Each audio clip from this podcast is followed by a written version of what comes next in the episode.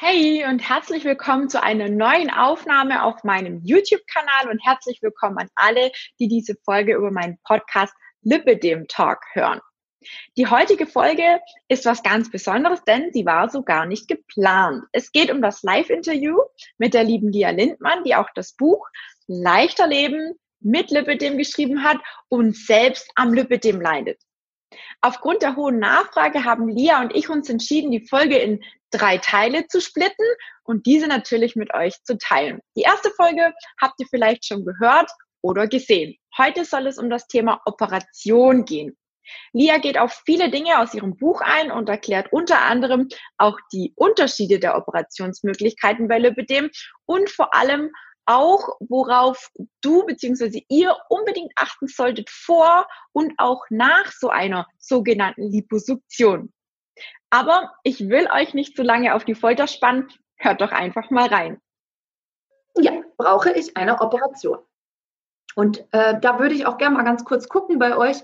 Wer hatte schon eine? Wer will noch? Vielleicht könnt ihr ja irgendwie rechte Hand hochheben, wenn ihr schon eine hattet und linke Hand, wenn ihr noch keine hattet, falls ihr das zeigen möchtet. Aber nur so, ups, damit ich ungefähr weiß, rechte Hand, rechte, linke Hand, rechte Hand, ist so eine, ist so eine Mischung. Gut. Diejenigen, die schon welche hatten, die werden jetzt wahrscheinlich hier nicht extrem viel Neues lernen. Ähm, trotzdem bleibt dabei, weil es schön, euch dabei zu haben. So. Ähm, Liposuktion bei Lipidem, medizinische Gründe, nicht ästhetische. In erster Linie Fettabsaugung, aber keine Schönheits-OP muss absolut von einem Spezialisten durchgeführt werden, der sich richtig gut auskennt. Und dies achtet besonders darauf, die Lymphgefäße zu schonen und sie eben nicht zu beschädigen. Und jede Operation konzentriert sich erstmal auf eine Körperstelle. Vorteile, die Operation könnte das Fett an den operierten Stellen vielleicht dauerhaft entfernen. Die Schmerzen und Schwellungen könnten reduziert oder sogar ganz beendet werden, zumindest auch für einen Teil äh, der Zeit. Sie können dich teilweise von Kompression oder äh, manueller Lymphdrainage befreien. Und sie können Folgeschäden verhindern oder reduzieren, zum Beispiel orthopädische Probleme oder psychische Probleme. Und sie können auch bewirken, dass sich dein Stoffwechsel, dein Hormonhaushalt verbessern, weil natürlich das Fett, was äh, da ist und was auch erkrankt ist, ähm, auch Hormone speichert, die sich auch wieder auf dich auswirken. Du musst dein Bildschirm, glaube ich, noch teilen mit uns. Wir haben es jetzt. Habe ich den nicht geteilt? Hast du es nicht geteilt gehabt? Ich wollte dich nur nicht unterbrechen, aber es war, glaube ich, soweit auch ohne Bild verständlich. Ah, dann war es aber ganz schön schnell jetzt auch hier. So. Ähm, kommt's? Beim nächsten Mal sind wir alle Profis. Heute dürfen wir noch Fehler machen. Beim nächsten Mal sind wir Profi. Aber ich finde auch, äh, also das, Schöne ist ja auch, dass viele Leute im Moment sich auch digital teilen und dass es nicht immer perfekt sein muss. Ja. So, aber das sind nochmal die Vorteile, auch jetzt nochmal sichtbar für euch. Dann mögliche Nachteile. Es könnte sein, dass Fett an anderen Körperstellen stärker wächst anschließend. Es könnte äh, auch für den Körper eine sehr hohe Belastung darstellen, auch je nachdem, welche äh, Betäubungsform es ist. Und es könnte sein, dass wiederholt werden muss und es könnte optisch weniger bewirken, als es du dir das erhofft hättest. Komplikationen wie Infektionen oder Wundrosen können natürlich auch vorkommen. Typische Operationsstellen sind Arme, äußere Oberschenkel, innere Oberschenkel, Unterschenkel.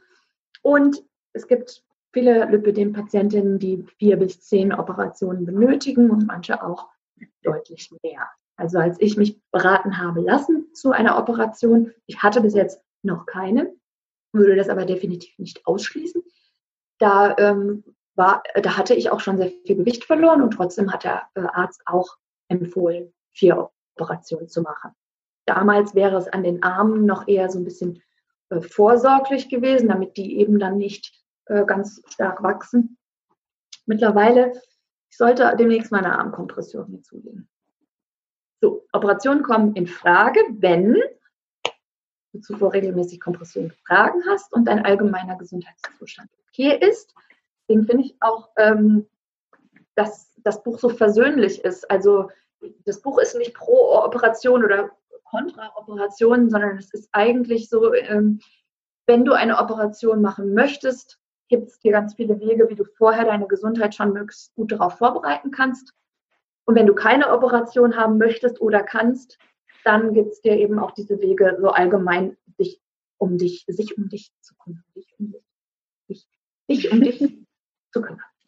Ähm, auch indiziert, wenn man weiterhin Schmerzen, Mobilitätsprobleme hat, obwohl man schon ganz äh, viel ausprobiert und macht und es äh, vielleicht auch schwer ist, Kompression zu tragen, ne? irgendwie da äh, reinzukommen, weil man vielleicht auch noch ähm, an, den, äh, an den Gelenken Probleme hat oder weil man schon recht alt ist oder keine Kraft mehr hat oder wie auch immer, ähm, Kompression nicht mehr möglich ist, kann das auch sein.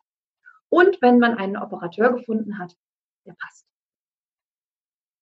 Aber es geht nicht, wenn man gerade schwanger ist, schwere Erkrankung der Organe hat, Krampf- oder Thromboseneigung, Allergien gegen Anästhetika wäre nicht gut oder überhöhte Erwartungen an die Operation, denn dann könnte es einen enorm enttäuschen, dann könnte das ein äh, psychologisches Darstellen.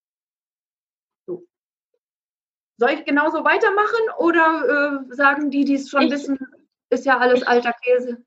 Ja, ich habe noch zwei Fragen. Einmal hat die Kerstin gefragt, wie sieht es aus mit Bauch und Po ähm, bezüglich Lipidem? Und dann war noch die Frage mit dem CBD-Öl, mhm. ähm, was du da empfehlen kannst und wie viel Prozent, welche Menge? Ja, äh, ich kann bei den deutschen CBD-Ölen das nicht so ganz ganz genau sagen. Also ich, meines Erachtens muss es keine sehr hohe Konzentration sein, sondern was im Bereich 10 Prozent kann durchaus gut sein und äh, muss ein bisschen darauf gucken, äh, dass das aus einer guten Quelle kommt. Aber es ist wohl auch so, dass jeder, äh, also dass es einige gibt, die mit dem einen Produkt gut klarkommen und andere mit dem anderen, dass man das ruhig ein bisschen ausprobieren kann. Ja. Und äh, man kann es eben dann äh, als einen Tropfen unter die Zunge nehmen mhm. und also oral einnehmen. Oder man kann es auch sich in eine Creme mischen und diese auftragen, sodass es direkt an der Stelle wirkt. Und es gibt auch CBD-Cremes, die schon fertig sind.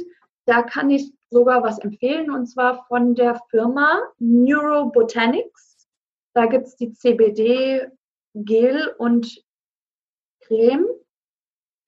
Das eine ist für äh, Ödeme, das ist Ödema steht da drauf. Äh, die habe ich ausprobiert. Da habe ich persönlich allerdings eine kleine äh, Hautreizung von bekommen. Aber die war mir vom Namen her sympathischer. Die andere, die mir aber dann tatsächlich geholfen hat, war ähm, Slimming und Antizellulite-Gel. Die gefiel mir jetzt vom Namen her nicht so gut, aber äh, die hat tatsächlich zum einen ziemlich so, eine, so, ein, so ein kühlendes, leichterndes Gefühl gemacht und Schmerzen ziemlich gut weggenommen. Und zum anderen tatsächlich auch ganz schnell das Hautbild echt gut geglättet. Ja. Also Neurobotanics kann ich auf jeden Fall für mich empfehlen, fand ich gut. Perfekt. Okay. Habe ich beantwortet? Ja. so, ähm, zur Vorbereitung der Operation, soll ich da nochmal schnell reinhüpfen? Vielleicht ganz kurz wir nochmal die zwei verschiedenen ja. Methoden ja. von der Operation hören. Wie mhm. ist so das Votum im Chat? Kannst du gerne ein bisschen was dazu sagen? Das denke ich mal. Also ich kenne mich mit den zwei Methoden auch nicht so aus. Ich weiß, dass es zwei gibt. Ich weiß, die eine ist definitiv besser als die andere. Aber da ich mich noch nicht so sehr mit der Thematik OP beschäftigt habe, war das für mich jetzt auch noch nichts, wo ich sage, das muss ich jetzt wissen. Und äh, ich denke, dafür ist ja auch der Arzt zuständig, ne? bei dem man sich ja auch vertrauenswürdig hingibt. Äh, hier ist unsere Anna-Theresa Bauer, die, äh, die Ärzt, Assistenzärztin der Uni in München. Und die ist, äh, die ist ja ganz auch stark für Lipidem-Betroffene im Einsatz und sagt, den Ärzten fehlt es an Respekt oder zumindest sehr vielen davon. Meine Forschung ist deshalb total hochqualitativ, weil man muss ja auch ernst genommen werden. Und ähm, sie möchte gerne helfen. Und dann habe ich noch mit zwei Chirurginnen gesprochen von äh, der MedPlast, ähm, äh, wie sagt man, Praxis in Berlin. Dr. Mhm. Birgit Jungehülsing und Dr. Johanna Steine. Und die äh, selber äh, operieren mit der Wahlmethode, die ich gleich nochmal kurz erkläre. Und die äh, sagen, die TLA ist aber auch eine typische Form. Und die sagen im Prinzip, noch wichtiger als die Methode an sich ist, dass der Operateur sich mit seiner Methode wohlfühlt und gut auskennt und darauf sozusagen auch trainiert ist. Ja, es ist ja auch eine körperlich anstrengende Sache, ähm, diese Operationen durchzuführen. Also die beiden sind auch sehr sportlich. Jetzt stelle ich die Methoden kurz vor. Ja. Das eine ist die Tumeszenz-Lokalanästhesie.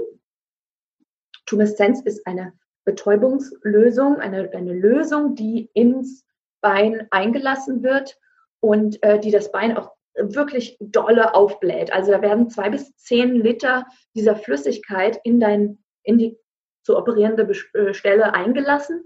Es wird alles ganz, ganz groß und ganz weit und es wird 30 bis 120 Minuten lang einwirken lassen, sodass sich das Fettgewebe regelrecht äh, verflüssigt. Und dann wird entweder mit einer vibrierenden oder nicht vibrierenden Kanüle diese Operation durchgeführt, also diese äh, stechenden Bewegungen parallel zu den Gefäßen, wo dann das, das gelöste Fettgewebe rausgenommen wird. Das kann äh, in lokaler Anästhesie gemacht werden, also ohne Vollnarkose, weil die Lösung ja ein Betäubungsmittel ist. Manchmal wird die aber auch mit Vollnarkose gemacht. Das ist die Möglichkeit, ähm, sie, es dauert relativ lange.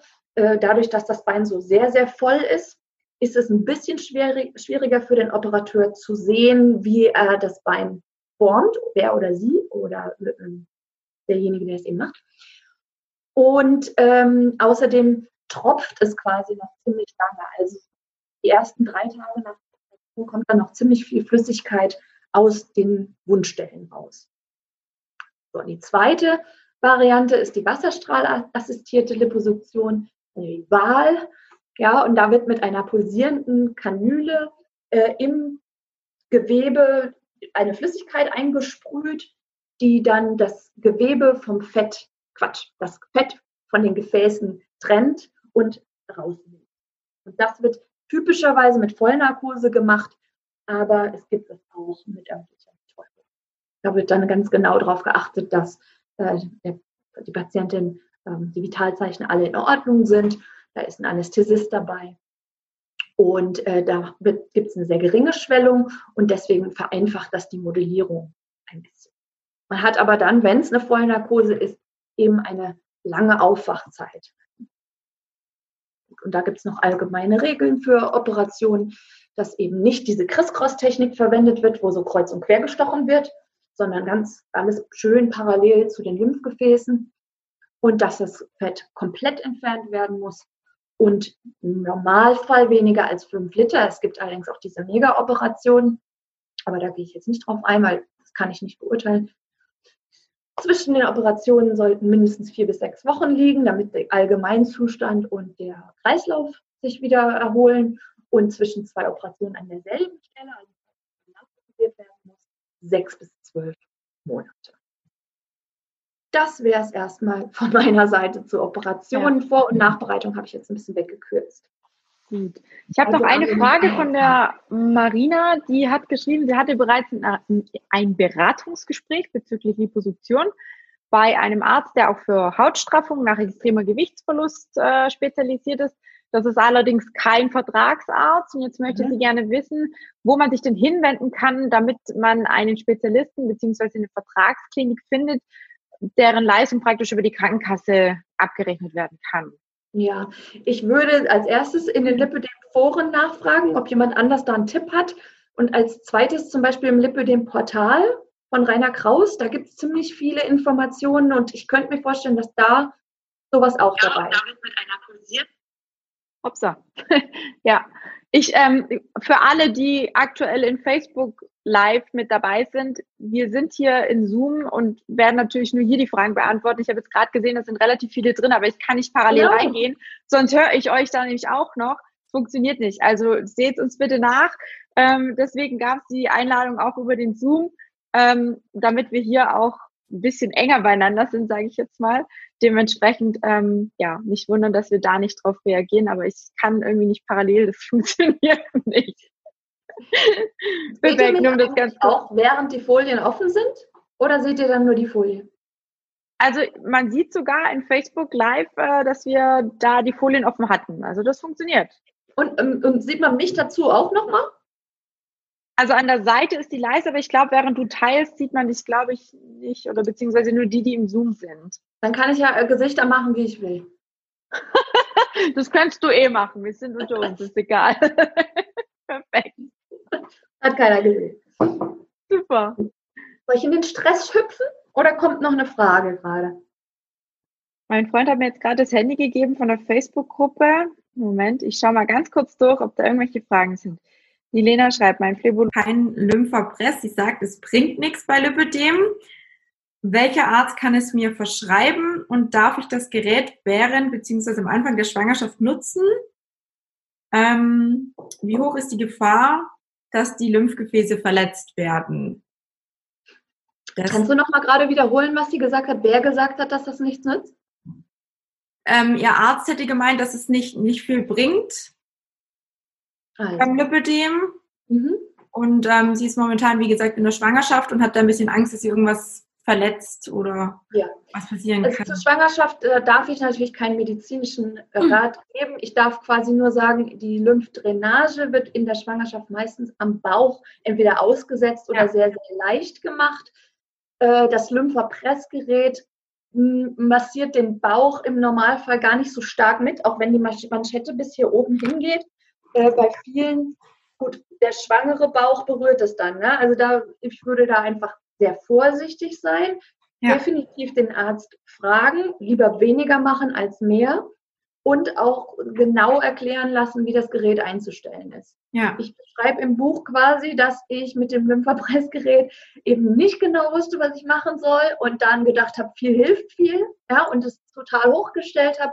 Und ich habe mir so richtig so, äh, scheinbar bin ich hier das Nerv eingequetscht und auf beiden Seiten und ich habe dann echt tagelang extreme Schmerzen gehabt. Das Lymphapressgerät ist aber dann total hilfreich, wenn erstens vorher ähm, eine Öffnung der Lymph, also eine, Lymphdrainage hier in diesem Bereich und im Bauchbereich stattgefunden hat, entweder durch dich selbst oder einen Physiotherapeuten. Und gerade jetzt im Moment, wo viele nicht zum Physiotherapeuten gehen können, äh, ist es durchaus hilfreich. Aber sollte eben nicht zu stark eingestellt werden, sollte sozusagen sich so ein bisschen so ähnlich anfühlen vom Druck her wie die Lymphdrainage, an die gewöhnt ja, also ich weiß es auch so. Wenig bei Ja.